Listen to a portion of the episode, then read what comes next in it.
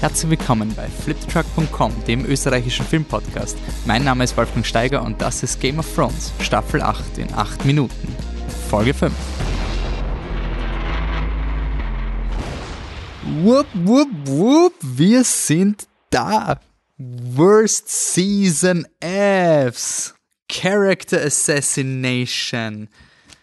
Lazy Writing.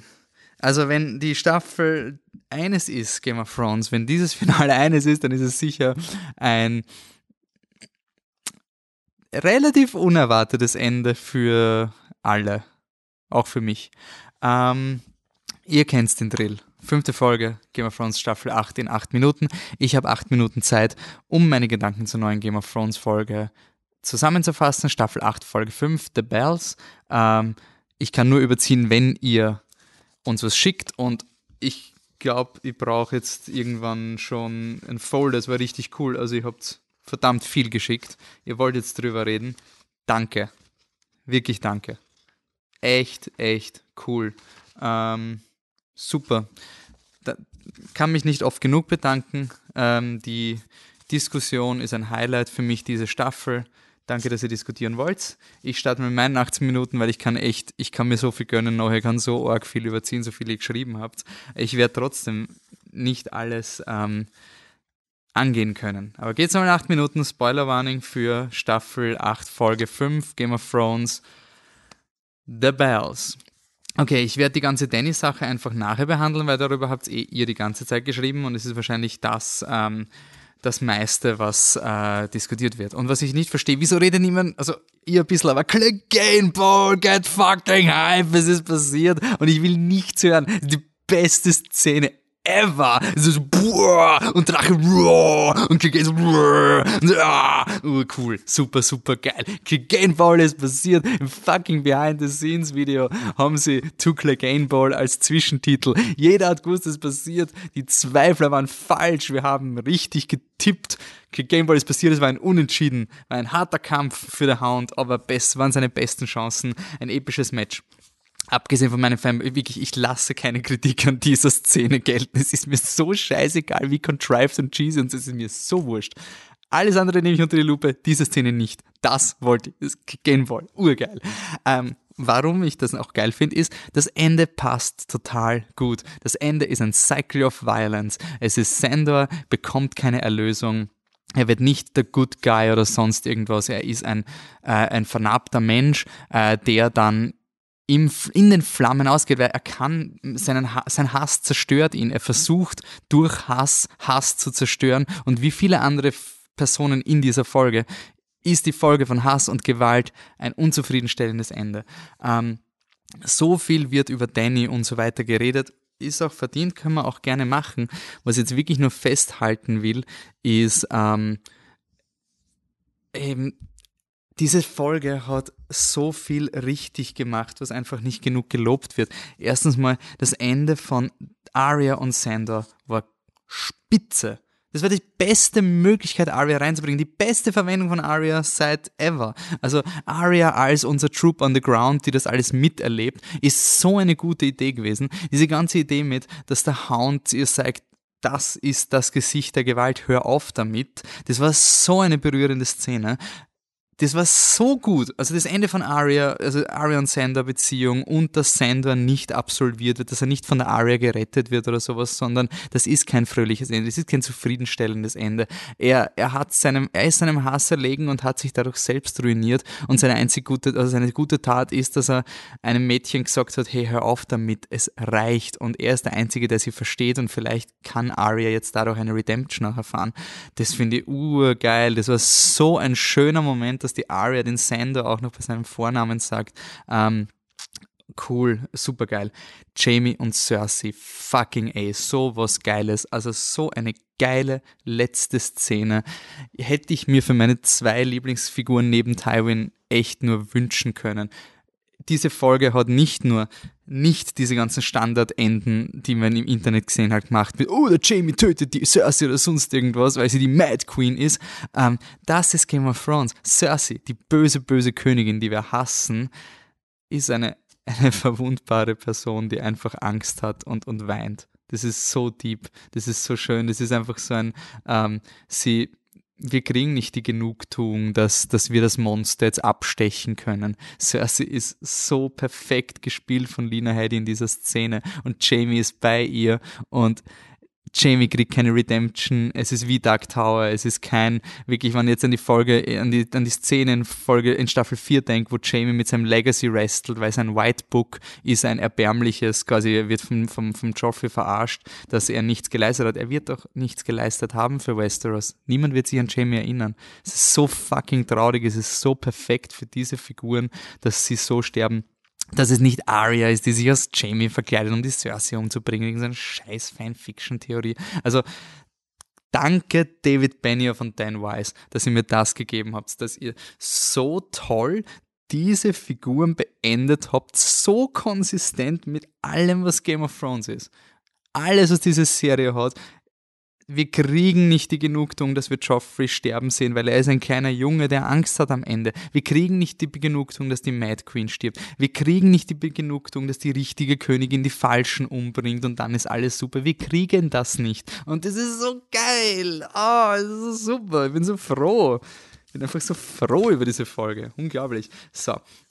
Ähm, Uh, ich habe echt noch so viel Zeit und wir werden so, ähm, ja, der äh, der, ne? Ähm,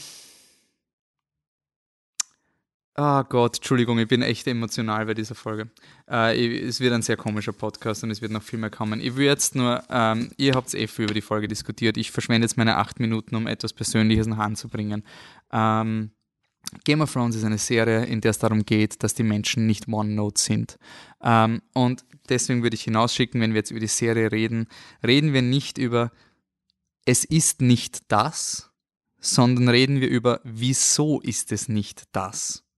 Darum geht's. Das ist, wieso wird die Story so beendet? Wieso wird die Story nicht so beendet, sondern so? Und nicht gleich auf das Lazy Writing springen. Ich finde es so furchtbar, wie David Benioff und Dan Wise jetzt gelüncht werden, als wären sie die bösesten Menschen ever, die Game of Thrones beendet haben, weil sie Star Wars machen wollten und sowas und die Figuren hassen und deswegen die Figuren in etwas hineinforcieren. Ich, wirklich, Leute, wir haben acht Staffeln an Charakterinformation.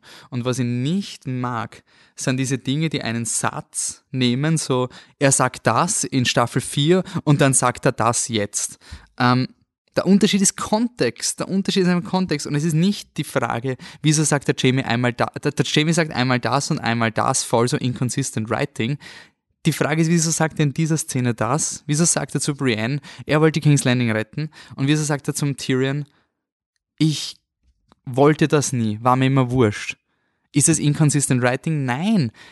Mit wem redet er in dieser Situation? Er redet mit seinem Bruder und er war immer der quasi der Starke in dieser Beziehung. Er will der starke Bruder sein, weil immer der Harte er, er wollte sich nie vom Tyrion, er war schon verwundbar vom Tyrion, aber er will, ihm, er will schon immer ein bisschen der, der harte Jamie sein. Und in der Szene mit der Brienne ist er halt voll auf Drogen und verwundbar und will sich rechtfertigen, aber er hat sich nie rechtfertigen müssen vom Tyrion. Und ich finde es nicht inkonsistent und ich würde jetzt wirklich sagen, es ist jetzt das Ende. Wir wollen, dass der Deckel drauf gedrückt wird. Aber wenn das Game of Thrones eines gelernt hat, auch durch alles, was jetzt in der Staffel passiert ist, ähm, Figuren sind nicht die letzte Folge. Jamie ist es nicht. Der letzte Satz von Jamie definiert jetzt nicht, wer Jamie ist. Der letzte Satz von Brienne definiert nicht, wer Brienne ist. Ähm, der letzte Satz von P das ist alles Information, die wir zusammenbringen können, um darüber nachzudenken, was es im großen Kontext ist, weil wir das nicht machen dürfen. Wir dürfen nicht sagen, Jamie ist der Kingslayer, weil in Staffel 3 finden wir heraus, oh, er ist doch kein Kingslayer. Das heißt aber nicht, dass Jamie ur der perfekte Mensch ist, weil er stößt einen, einen kleinen Jungen aus dem Fenster. Genauso wie Danny, alles, das ist alles Kontext, das ist Nuancen, das ist einfach das Interpretationsspielraum. Und was mich wirklich, wirklich wirklich ärgert, ist, dass jetzt Zitate von Benioff und Weiss einfach genommen werden und dann mit einer Szene unter Anführungszeichen widerlegt werden, ohne Kontext, ohne irgendwas, nur damit man Hate-Channels macht, nur damit man sagt, oh, sie interessieren sich nicht, dass alle gelobt werden, außer die zwei und so, oh, also alles super, Directing, Production, alles. Ja, wer sind die Producer? Wer hat alle an diesem Ort gebracht? Wer hat die das Fundament für das gemacht? Wer hat sich diese ganzen Ideen einfallen lassen? Entschuldigung, man kann nicht sagen, dass diese letzte Folge urgeil produziert und erzählt war und nicht Benioff und Weiss loben. Es ist dieser George Lucas-Effekt, es ist dieser Ryan Johnson-Effekt.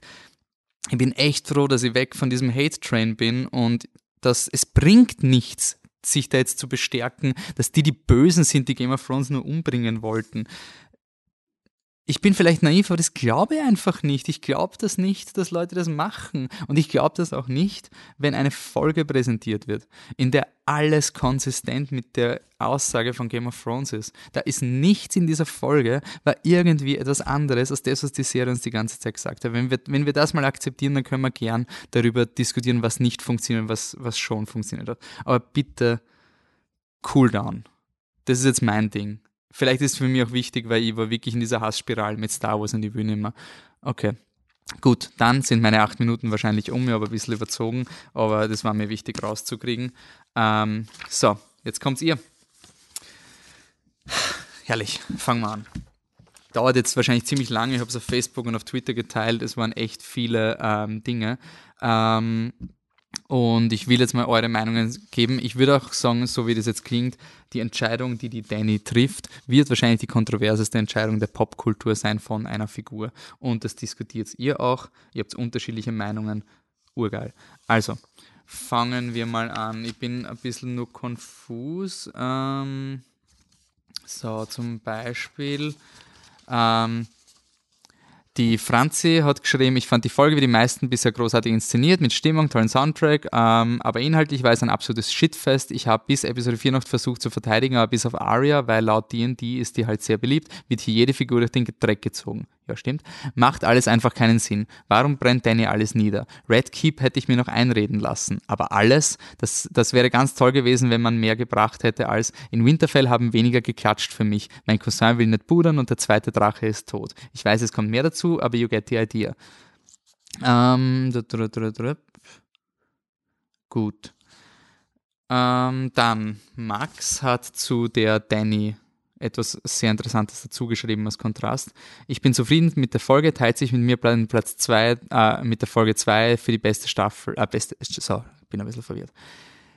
Ich bin super zufrieden mit der Folge. Teilt sich, finde ich, den Platz mit Folge 2 für die beste der Staffel. Ich mag es einfach total, wenn alles den Bach runtergeht, wenn alle Charaktere leiden, wenn alles, wenn allen etwas passiert, egal ob sie es verdienen oder nicht. Und ob sie jetzt gut oder schlecht waren, ist irrelevant für ihre Entwicklung.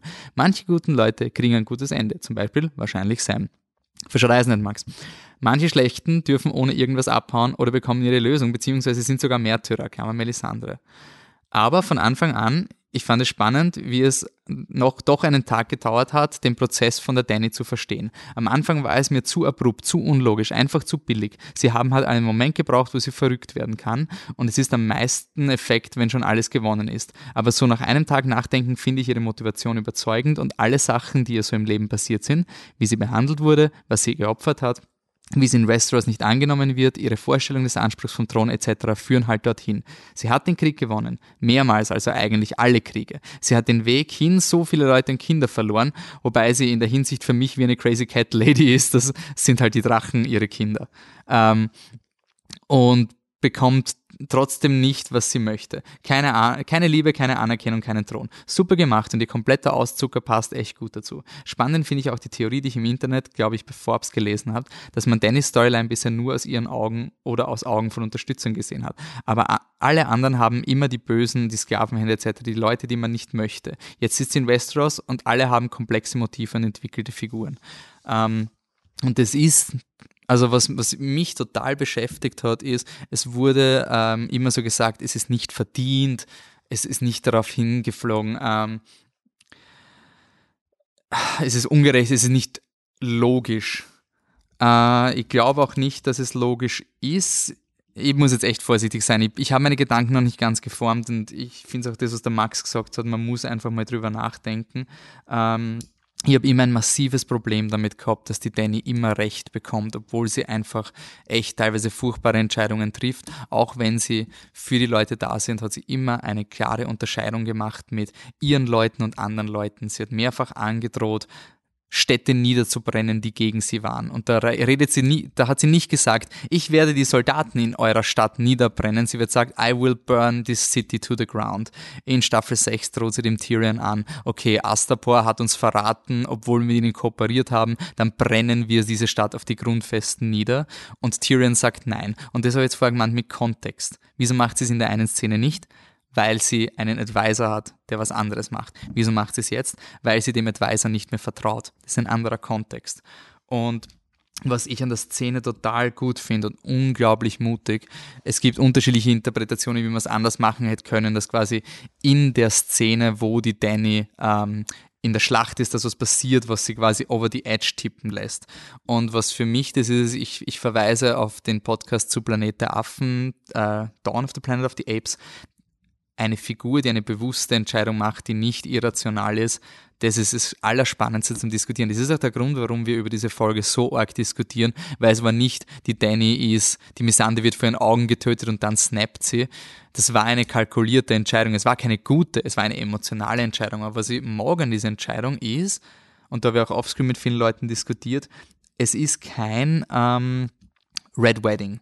Beim Red Wedding haben wir irgendwie so, man hat das Gespür gehabt, alles kommt drauf hin und dann, oh mein Gott, es passiert, die Figuren sind machtlos und im Nachhinein war es quasi so unverhinderbar. Man hat gewusst, dass Red Wedding kommt und alles war in place, es musste so sein. Und das Traurige an dieser Danny-Szene ist, es musste nicht so sein. Es hat nicht so sein müssen, aber es ist so und das ist fucking deprimierend. Äh, ich tease jetzt mal, der Patrick Tauber wird danach den Mic Drop machen am Ende von dieser Folge, weil das hat mir am meisten gefallen. Und ja, natürlich werde ich jetzt mehr auf die Leute eingehen, die mit meiner Meinung übereinstimmen. Es tut mir leid, wenn ihr euch nicht miss, wenn ihr euch schlecht behandelt fühlt, auch, auch Franzi, ähm, weil du hast eben sehr kurz geschrieben und ähm, bitte red mal drüber, ich würde jetzt nicht über deine Meinung drüber fahren. Ähm, ich finde auch interessant, das passt jetzt aber da auch nicht rein, aber wir können eine separate Diskussion machen, eben Jamie Brienne, dass die Brienne Jamie nachweint, dass es quasi ihren, die, die Figur zu einem, zu einer traurigen, weinenden Frau macht. Und wie gesagt, ich glaube, in Game of Thrones geht es darum, dass das sind Szenen, das ist nicht Brienne, das ist Brienne in dieser Szene. Und ähm, ja. So. Game Goal war super, Max, okay, passt, kriegst einen Cookie, weil du Game Ball super findest. Franzi, du kriegst keinen Cookie, weil du Game Ball nicht geil gefunden hast und das gilt nicht. Also wer Game Ball nicht gut findet, da, da, da verstehe ich gar keinen Spaß. Bin ich wie die Danny. Ähm, äh, und was der Max meint, das finde ich super geil konstruktiv. Wie Drogon dargestellt wurde, quasi jetzt als Westeros-Äquivalent zu einer Atombombe ohne Erbarmen, ohne Gegenmaßnahmen, war super gemacht. Am Anfang noch etwas skeptisch, weil die Scorpions ihn gar nicht mehr treffen konnten, beziehungsweise man das Gefühl hatte, dass die viele sogar nicht geschossen haben. Aber es war visuell super unter Anführungszeichen erklärt. Sie sind einfach zu langsam, Daenerys nutzt die Sonne und die Wendigkeit aus und ohne den Überraschungseffekt sind sie keine Bedrohung. Das ist quasi jetzt die was der Max richtig anmerkt, die dramaturgische Erklärung der Skorpione. Also sie in dieser einen Szene, wo sie den, den Rhaegal abschießen in Folge 4, ist die Erklärung Überraschungsmoment. Das hatten sie. Danach fliegt die Danny auf sie zu. Die Danny ist vorbereitet und kann ausweichen. Ich glaube halt auch, da haben sie sich ein bisschen ein Ei gelegt, weil sie wollten eben nicht, dass die Danny einfach nur Reis ausnimmt, weil sie dann sonst quasi sich nicht um ihre Leute kümmert, sondern dass sie es versucht, aber dann doch einen Rückzieher macht. Aber, und was der Max jetzt auch sagt, ähm, ich finde, hier kommt auch ein Effekt, den man bei vielen Folgen von Game of Thrones sehen kann. Wenn die Folge geil ist, sind einem die Logiklöcher egal. Wie kann der riesige Drache quasi unbemerkt hinter dem Tor sein? Warum kann man Feuer auf einmal alles so sprengen? Völlig egal. Der Effekt ist geil, dass die Golden Company völlig wertlos war und man freut sich einfach über die Zerstörung. Ähm, also quasi, ich finde, eine gute ähm, ist auch ein guter Anstoß, dass man darüber redet, was funktioniert visuell, was nicht. Also quasi irgendetwas in dieser Darstellung mit, den, mit der Flotte, mit den Schiffen, mit Urian Folge 4 hat visuell nicht funktioniert, obwohl die Autoren quasi, es war ihnen klar, also sie, sie haben jetzt nicht die Military Analysis YouTube-Videos braucht, um zu checken, dass man mit dem Drachen eh die Schiffe zerstören kann. Aber sie haben uns in dieser vierten Folge einfach irgendeine Information nicht visuell gegeben. Es könnte eine Regie sein, kann ein Writing Decision sein, die war halt nicht da. Ähm, ich würde trotzdem jetzt nicht so herumhacken, als wären sie inkompetent, weil es mir trotzdem irgendwie sagt, okay, sie wissen es, aber manchmal ist halt einfach die Inszenierung halt nicht so gut. Das ist nicht die beste Season ever, aber es ist unglaublich geil und unglaublich tiefsinnig. Gut, Ähm, und eben deswegen will ich mich nicht auf so militärischen Dingen auf, aufhängen. Aber ich verstehe und der Max, finde, schreibt das ganz gut zusammen, dass man eben schauen muss. Ah ja, by the way, Max, ich muss mich entschuldigen, weil, ich, weil du äh, was über die Melisandre gesagt hast, dass sie quasi eine Erlösung kriegt und Jesus und so und ich bin automatisch auf Christentum gesprungen. Das muss natürlich nicht christlich sein. Äh, kann auch eine andere Weltreligion sein. Hast du mich glücklicherweise korrigiert. Danke für diese voreingenommene Aussage von mir. Gut, die Steffi hat geschrieben, in der Folge ist zwar viel passiert, aber genau das ist, ist, das ist etwas mein Problem. Alles geht jetzt schon so schnell. Alle fliegen von Winterfell nach King's Landing mit einmal Schnippen und ich habe das Gefühl, sie stressen jetzt die Geschichte in sechs Folgen zu stoppen. Aus dem Grund gehen auch die Charaktere etwas verloren. So wie Jamie, der schnell mal mit Brian ins Bett hupft, um dann doch wieder seine Schwester zu retten. Am Ende eh alles unnötig, weil unspektakulär mit Cersei vergraben wird. Der Zwischenkampf mit Euron war sowieso wirklich nur unnötig. Ähm, ich muss sagen, ich bin ein bisschen so in so ein kleines, unter Anführungszeichen, Depri-Loch reingefallen, weil durch diese ganze White Walker-Sache und so ist wirklich, ja, es ist unnötig. Äh, es gibt in dieser Serie, in dieser Geschichte, gibt es keinen Sinn. Also es ist nicht dieser, Game of Thrones ist nicht die Geschichte, die uns sagt am Ende, äh, der Sinn war, dass der Jamie die Mad Queen stoppt. Der Sinn war, dass die Danny den Night King besiegt. Das gibt es nicht. Es gibt nur Menschen. Es ist eine, entweder man sagt, es ist atheistisch oder nihilistisch, je nachdem, wie, wie man durch die Welt geht. Ähm, aber es ist einfach eine Serie, die sagt, es geht im Endeffekt um den Menschen und wie der Mensch mit den Umständen umgeht. Ich glaube aber auch, dass die Serie eben genauso wie die Serie auch äh, immer thematisiert hat, nicht jeder kriegt ein Happy End, äh, nicht jeder ähm, kriegt jetzt, äh, ist der große Hero, gibt solche Figuren, die ein unter Anführungszeichen unbefriedigendes Ende haben. Und ich muss wirklich sagen, für mich ist, war bei Jamie das unbefriedigende Ende meine Grundforderung. Für mich wäre das, aller, wär das Allerschlimmste gewesen für Jamie, meine Lieblingsfigur in Game of Thrones neben Tywin. Ähm, dass der Jamie glücklich, heroisch mit der Brienne zusammenkommt. Für mich war das wirklich so dieses, ähm, ja, er will, er will halt sein Kind retten und seine, seine Schwester. Er will, sie nicht, er will sie nicht sterben lassen, wie die Sansa ihn quasi das sagt. Ähm, dass er trotzdem was mit der Brienne hat, können wir diskutieren. Es ist halt für mich war das ein bisschen so diese Szene, die etabliert, hey, er könnte ein schönes Leben haben. Er könnte glücklich sein. Aber es geht halt nicht. Er ist zu vernarbt und er, er will sie, ich glaube, Jamie wollte sich irgendwie treu sein auf seine verwirrte Art und er war immer Cersei treu. Und ich finde, ich muss wirklich viel nachdenken über alles, was in dieser Serie passiert ist. Und ich kann, also ich kann jetzt nicht sagen, was Jamie ist an der Art, wie er stirbt, ich kann nur sagen, Jamie über die ganze Serie hinweg, wer er ist. Ähm, so, die Steffi sagt dann noch, ähm, ich kann mit Dennis Tat eigentlich leben, auch wenn ich sie nicht mag, also die Tat schätze ich mal. Aber es hat sich ja schon abgezeigt, dass sie etwas flippt und so Anwandlungen hat. Ich bin nur gespannt, was sie daraus machen. Der Tod von Varys war schade. Ähm, was für einen Brief hat er da verbrannt? Da ist dann noch diskutiert worden, dass es wahrscheinlich der Brief war, wo ein ganzes Kingdom sagt, dass Jon Snow der wahre König ist.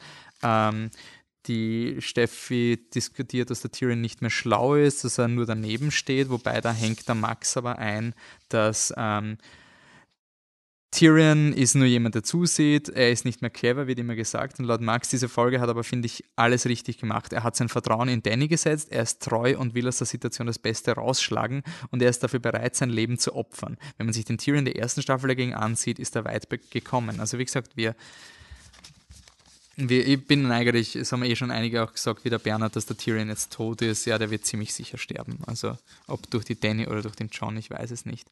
Ähm, Gut, dann habe ich noch den Josh. Ah ja, genau, was. Der, der Bernhard, Steffi und Georg haben dann diskutiert. Ähm, und der Georg meint, ich finde eben den Satz, dass der Jamie quasi, ähm, also um Jamie, äh, Jamie sieht sich selber als böse und hasserfüllt, sagte er die Folge davor. Auch wenn es in Wirklichkeit nicht wahr ist, Klammer, wie wir Zuschauer ihn sehen. Aber das passt eindeutig zu seiner Selbstwahrnehmung urgutes, wichtiges Passwort. Ähm, das ist quasi, es geht um Selbstwahrnehmung. Die Figur sagt jetzt nicht, das ist mein Charakter, weil ich sterbe jetzt, sondern Jamie redet gerade mit Tyrion drüber.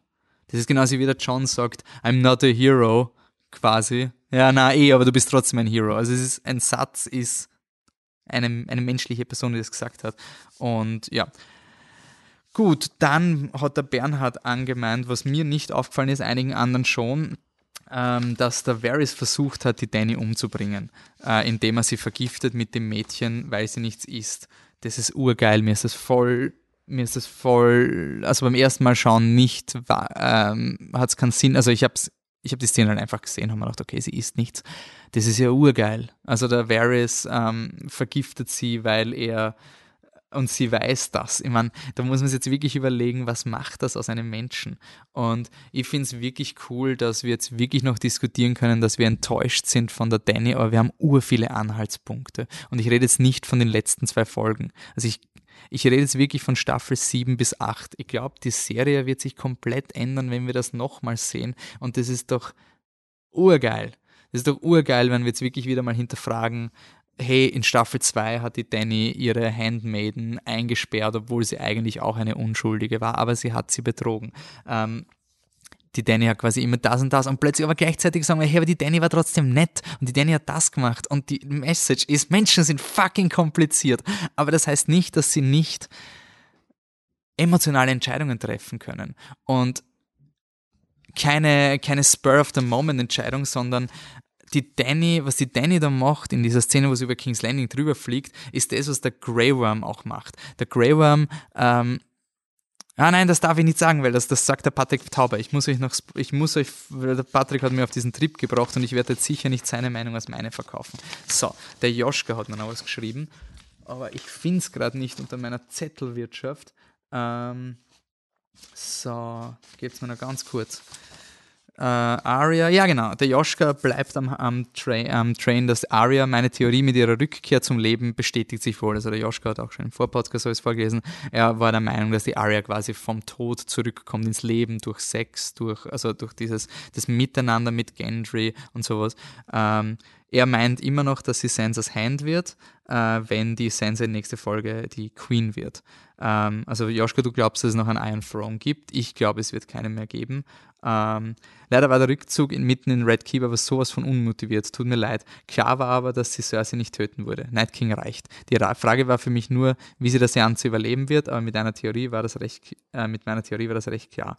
Ähm, ja, ich finde den, den Rückzug nicht unmotiviert. Da kann man jetzt drüber diskutieren. Ähm, aber er meint wirklich, der Joschka meint, Sansa wird die Queen. Ähm, dass quasi der Tyrion und die Sansa zusammen jetzt äh, geplant haben, äh, dass sie den John auf den, auf den Iron Throne setzen. Das war sie eben nicht, weil der Tyrion wirkt schon ehrlich äh, schockiert, wie die Danny das macht. Und für mich wirkt es eher so wie der Tyrion, der alles versucht, um zu verhindern, dass das so ist. Ähm, ähm, hm, hm, hm.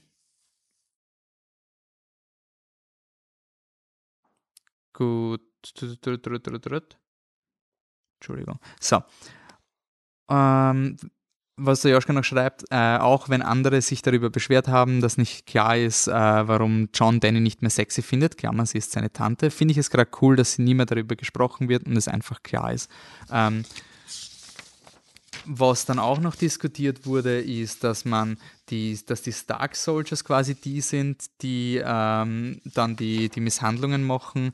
Äh, es wurde verdammt viel über dieses weiße Pferd diskutiert. Ich verstehe nicht, wieso das so ein Issue ist oder wieso das so äh, eine Aufregung sorgt. Es ist einfach ein unglaublich geiles Visual, dieses Pferd zum Schluss inmitten der Zerstörung. Das ist so dieser Westworld-Effekt mit dem Tiger oder so. Das ist einfach sowas, sowas Gemäldemäßiges, so quasi spirituelles, was aber trotzdem wahrscheinlich ist das Pferd von dem Typen von der Golden Company, wo quasi das Pferd ist ja umgeflogen, weiß nicht, ob es gestorben ist, aber das war ein weißes Pferd zumindest.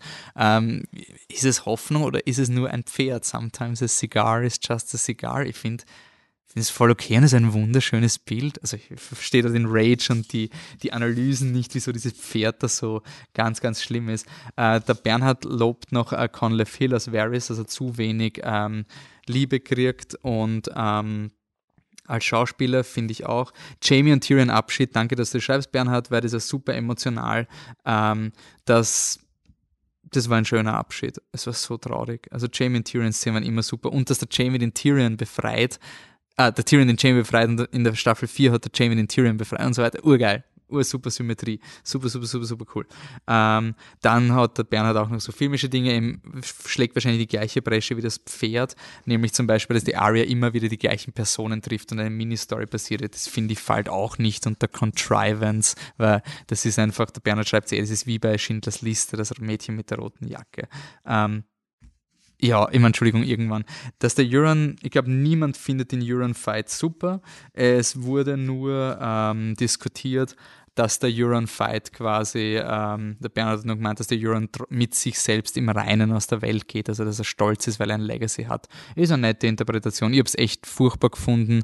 Es war schlecht gemacht, aber ich sehe, dass sie zeigen wollten, dass es quasi vielleicht an dem scheitern könnte. Ich war nur einfach glücklich, dass der Euron nicht der ist, der den Jamie sagt, ich habe deine Schwester gepudert und dass der Jamie, was, ist meine Schwester gepudert? Dann stiche ich meine Schwester ab. Das ist so ein, das wäre für mich terrible Storytelling gewesen. Das wäre für mich Verrat an den Figuren gewesen, was da gerade im Internet. Das wäre ganz, ganz, ganz furchtbar schlimm gewesen, wenn der Jamie wegen sowas die Cersei umbringt. Ähm, also ja, was der Bernhard auch sagt, ist, äh, dass man das Gesicht von Danny nicht sieht, ist ein äh, Common Criticism, dass man quasi äh, von Danny, dass man nicht sieht, wie sie emotional ist. Ja, und die Frage ist jetzt, das habe ich gemeint, ähm, nicht sagen, man, es ist nicht so, sondern warum ist es so? Und ich glaube halt wirklich, dass das bewusst war, auch was der Max gesagt hat. Wir haben jede Danny-Szene wo sie Leute urgeil niedergebrannt hat. Ähm, diese Szenen haben wir immer aus der Sicht von der Danny gesehen. Es war so badass, war urgeil, weil sie hat eh nur die bösen Sklavenhändler umgebracht. Sie ist so badass, ist nicht cool. Ähm, ja, und ich glaube, das war jetzt ganz bewusst, dass es die erste, also das, das war quasi eine, eine Weiterentwicklung von der Staffel 7 Schlacht, ähm, wo wir das erste Mal gesehen haben, aus der Sicht von der Danny ist alles episch und heroisch und aus der aus der Bodenperspektive ist aber alles furchtbar und grausam und das war jetzt quasi der nächste Schritt, dass man nur mehr das Furchtbare und Grausame sieht und gar nicht mehr, es geht nicht mehr um die Danny, es geht um diese Reaktion, es geht um die, die Emotionalität, die wir da empfinden. Ich glaube, wir werden nächste Folge auch noch einiges von der Danny ihrer Seite auch bekommen. Aber ich, für mich ist es jetzt kein, oh, die, äh, warum haben sie es nicht gemacht, sondern man muss darüber diskutieren, wieso haben sie es nicht gemacht. Also der Miguel Sapochnik ist ein super Regisseur, sie sind gute Regisseure, bis, äh, gute bis sehr gute Drehbuchautoren und Produzenten. Also ich finde das ein bisschen voreilig, jetzt da alles immer gleich aufs Writing zu blamen.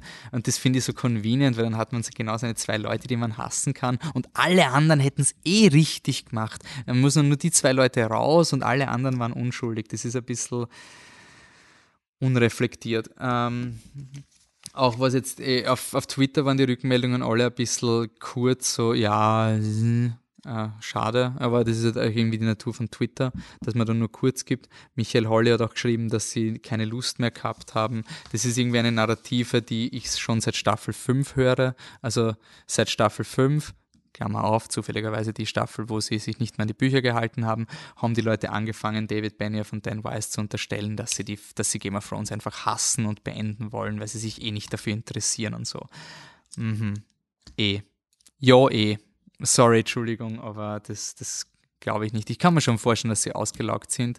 Ähm, diese ganze Entscheidung mit, es gibt zu wenig Folgen, kann man diskutieren. Es gibt zwar ein Interview, wo sie sagen, HBO wollte mehr Folgen. Ich will aber nur sagen, es gibt so Serien, wo die Produzenten gesagt haben, nein, wir müssen unbedingt mehr machen und das sind dann so Dinge wie The Walking Dead und könnt mal schauen, wie großartig die dann geworden sind in den späteren Staffeln. Also es war notwendig, dass Game of Thrones endet. Ich glaube jetzt nicht, dass mehr als drei Folgen noch also ich, ich hätte gern mehr Folgen gehabt, das habt ihr auch erwähnt, dass es ein bisschen rushed ist und so, aber es war jetzt für mich jetzt nicht, dass da eine ganze Staffel oder sowas fehlt, weil wir haben genug Kontext und ähm, ich finde es halt interessant, weil einfach diese ganzen, ah, sie haben die, die Folgen absichtlich gekürzt, weil sie weniger Arbeit haben wollten und so, mm, ja genau, ich meine, die Folgen wurden gekürzt, weil die Budgets für die Schauspieler erhöht wurden und die Verträge mit HBO laufen pro Folge, nicht pro Runtime und deswegen wurden die Folgen gekürzt. Wir haben eigentlich eine neuen Folgen-Season. Also ja, ich freue mich auf jeden Fall total, die Serie nochmal zu schauen als Ganzes, besonders Staffel 7, wo Danny anfängt nach Westeros zu kommen, wo sie aufhört, die Liebe des äh, die Liebe des Landes zu bekommen, wo sie die Lannister-Soldaten befreit, ihnen die Sprache anspricht gibt mit, oh, ich bin eure Erlösung und alle sagen, du bist uns wurscht. Und ich glaube, wir werden das alles neu in Kontext setzen nach dieser Staffel. So, ich habe nicht alle erwähnt vielleicht, aber ich will mich bedanken bei jedem Einzelnen, nämlich Bernhard, Steffi, Michael Holle, Patrick T., Joschka, Franzi, Max, Georg, Claudia auf Twitter und Dominik auf Twitter. Danke für eure Rückmeldungen. Und ein Danke und eine Entschuldigung noch an die Sophie, die eifrig kommentiert hat und deren Kommentare ich leider übersehen habe beim Zusammenstellen der vorigen Podcasts. Das Kommentar wurde aufgeschrieben und äh, Sophie wirst auch im Finalpodcast noch gefeatured. Sorry. Und wenn du kommentieren willst bei der nächsten Folge, bitte gerne. See you there. Danke für eure konstruktiven Beiträge. Ihr habt noch so viel mehr geschrieben und das wird alles in unseren finalen Podcast reinkommen. Äh, ich will jetzt abschließen mit einer letzten Interpretation, die mich einfach umkaut hat. Ähm, der Patrick T. hat mir eine E-Mail geschrieben. Ich finde das urcool. Also, ich lese es jetzt einfach nur vor. Ähm, hm, hm, und ich hoffe, ich habe die richtige E-Mail, weil der Patrick hat mir, glaube ich, vier E-Mails geschrieben und ähm, hat sich dann entschuldigt für den Spam. Bitte nicht entschuldigen. Es ist einfach voll cool, dass, dass man da so Rückmeldung gibt. Also, jetzt be ready for the shit. Und wenn ihr jetzt nicht der Meinung seid, es ist urgeil, weiß ich nicht weiter. Okay, vielleicht habe ich es ein bisschen überhyped, aber ich finde es eine super Interpretation. Mit einem Tag Abstand gefällt mir die Folge noch besser. Es zeigt so schön, dass Macht in den Händen einer Person ohne Kontrolle missbraucht werden kann und dass es letztlich nicht darauf ankommt, wer diese Person ist. Von Cersei hätten wir so etwas erwartet, weil sie immer, Klammer Flashback, Rufzeichen, schon so war. Also ja, weil, also er meint den Flashback in Folge 4, wo sie auch schon böse war. Von Daenerys haben wir es nicht erwartet, weil sie immer die liebe, nette war. Aber wir und die Leute in ihrem Umfeld wussten trotzdem, dass sie auch anders sein kann. Darauf zu vertrauen, dass immer richtig entschieden, entschieden wird, ist zu wenig. Äh, und darum ist das Regierungssystem mit dem Iron Throne falsch. So viel, ist, äh, so viel ist abhängig von der Entscheidung einer einzelnen Person, die sie in einem Moment unter Einfluss ihrer gerade herrschenden Tagesverfassung treffen muss. Da ist eine Katastrophe vorprogrammiert. Egal wer der Entscheidungsträger ist, ähm, ich finde es nicht, dass, äh, äh, dass es ihre Charakterentwicklung plötzlich in eine andere Richtung abändert, die nicht der Figur angelegt wär, war. Wir hätten es anders erwartet oder erhofft, so wie auch Tyrion, und sie hätte sich auch anders entscheiden können. Aber genau das ist der Punkt. Es ist ein Cointoss und der findet nicht bei der Geburt eines Menschen statt, sondern bei jeder einzelnen Entscheidung. So devastating die Folge auf einer persönlichen Ebene auch sein mag, so sehr ist sie auch sehr ähm, rewarding, also äh, belohnend, was die Aussage angeht. Für mich war das mehr als eine bloße Effekthascherei. Die Erwartung, dass Cersei wieder Wildfire verwendet, mag zwar nahegelegen haben, aber nachdem sie das schon mal gemacht hat, wäre es eine bloße Wiederholung gewesen. Bin schon gespannt, ob die übrigens. Okay, also das. Gut. Das ist super. Das ist einfach so reflektiert. Das ist so und das ist für mich einfach wirklich genau das Schöne, was, an, was ich an Storytelling liebe.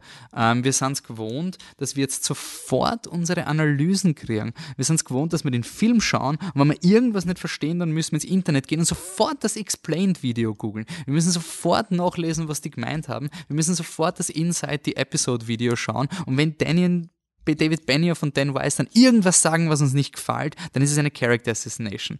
Jetzt nur als Kontext.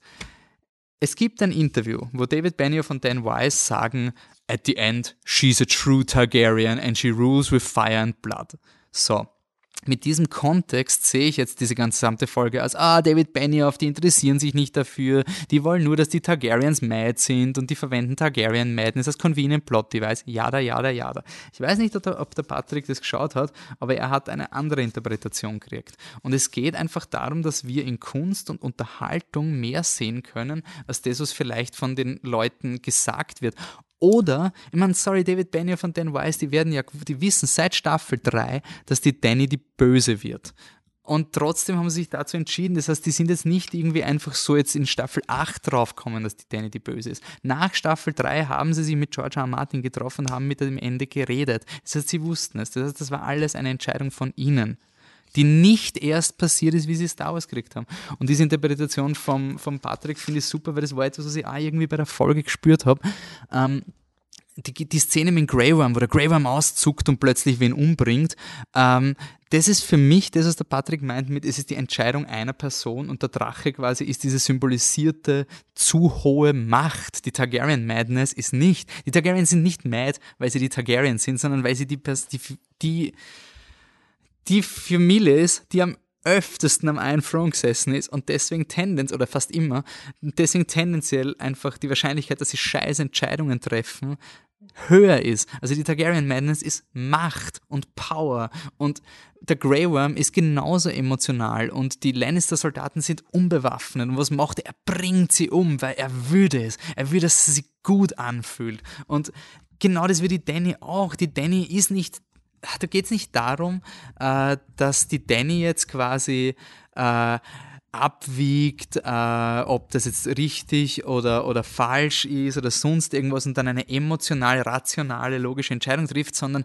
sie will wehtun. Sie hat jetzt zwei Staffeln lang Ned King's Landing niederbrennen dürfen. Es geht ihr jetzt nicht mehr darum, dass, also die, sie will das jetzt nicht. Genauso wie, und Grey Worm auch nicht. Grey Worm war auch vorbereitet. Aber bei Grey Worm ist unter Anführungszeichen nur ein Menschenleben, das er nimmt.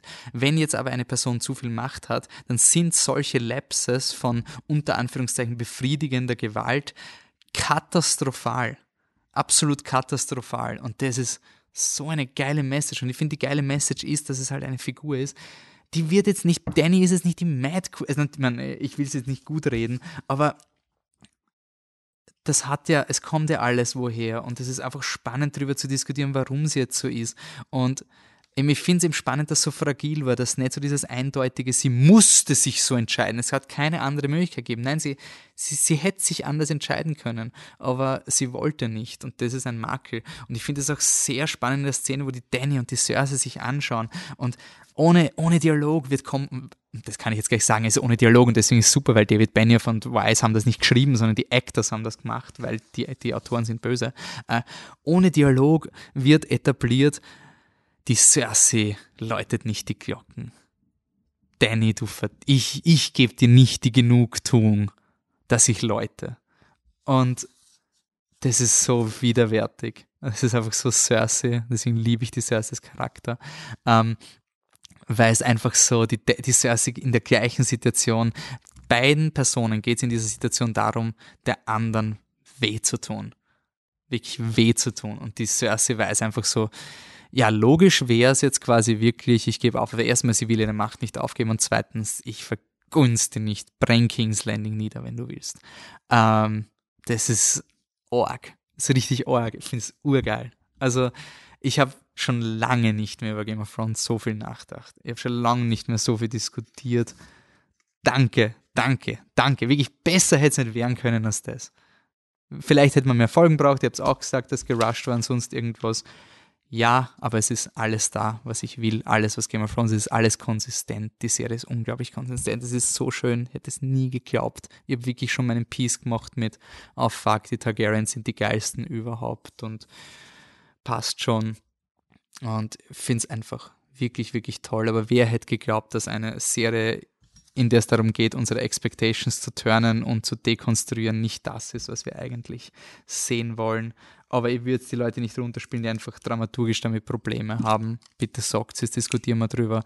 Aber mir geht es halt wirklich nur darum, nicht es ist so, sondern wieso ist es so. Diskutieren wir mal, weil ich komme aus der Star Wars Schiene und ich glaube, hätte George Lucas das Internet in Episode 4 und 5, das waren, das waren keine großartigen Filme, aber sie haben uns eine Sandbox gegeben, in der wir seit uns jahrelang beschäftigen wollten und das war das Allergeilste. Und Storytelling ist das Allergeilste, weil Leute einfach mehr rausholen. das ist das Schöne an allem, was wir machen wir können mehr rausholen als die Person, die das gemacht hat. Wir müssen es nicht zerstören. Und wir können uns überlegen, wieso ist das so? Wir haben das eine ewig geile Sandbox. Und ich glaube, hätte George, also wir, wir hätten auch quasi in den 70ern, wenn das Internet ist, oder 80ern, dann musste George Lucas gleich rechtfertigen, oh, der Yoda, oh, der kann einen X-Wing heben, ist viel stärker als der Luke und dann kämpft er nicht gegen einen Darth Vader. Wieso? Boah, unlogisch, das ist ein Scheiß. Und es ist so ein, das haben wir nie gehabt. Und wir haben uns einfach gefragt,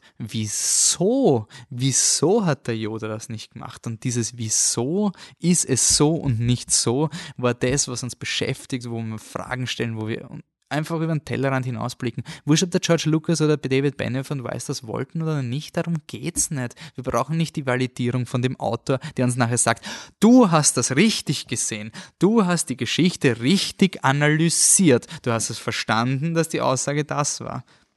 Nein, ist es nicht. Wirklich, es ist eine unglaublich coole Zeit, um über Storytelling zu reden. Danke auch für allen Feedback zu unserem Avengers Podcast, den wir vielleicht, äh, wir haben ein paar Feedbacks noch bekommen, die wir dann leider nicht mehr in die Episode reinbringen konnten. Tut uns leid, werden wir dann auch noch reingehen. Hört es vielleicht rein, ist ein regulärer Podcast. Wir haben noch eine Folge Game of Thrones, man weiß man natürlich nicht, wie sie heißt, aber ich bin, wenn die nächste Folge scheiße wird, dann kann ich einfach nach dieser Folge abdrehen, weil es ist in meinen Augen alles gesagt, was gesagt werden muss. Und ähm, Jetzt geht es nur mehr darum, dass wir aufräumen und die Scherben aufglauben. Ähm, viel Spaß beim Diskutieren. Ich will nur vorwarnen, der nächste Podcast wird super kurz. Da werde nur ich quasi acht Minuten drüber reden zur letzten Folge und euer Feedback werden wir in den nächsten Fantastic Podcast mit dem Thomas einbauen, weil sonst brauchen wir echt ewig viel Game of Thrones. Das waren jetzt eh 45 Minuten zu dieser super kontroversen Folge. Danke für euer Feedback. Bleibt mit uns in Kontakt. Danke fürs Konstruktivsein und viel Spaß oder Schaut die letzte Folge. Don't succumb to the hate. Danke fürs Zuhören. Bis zum nächsten Mal. Ciao.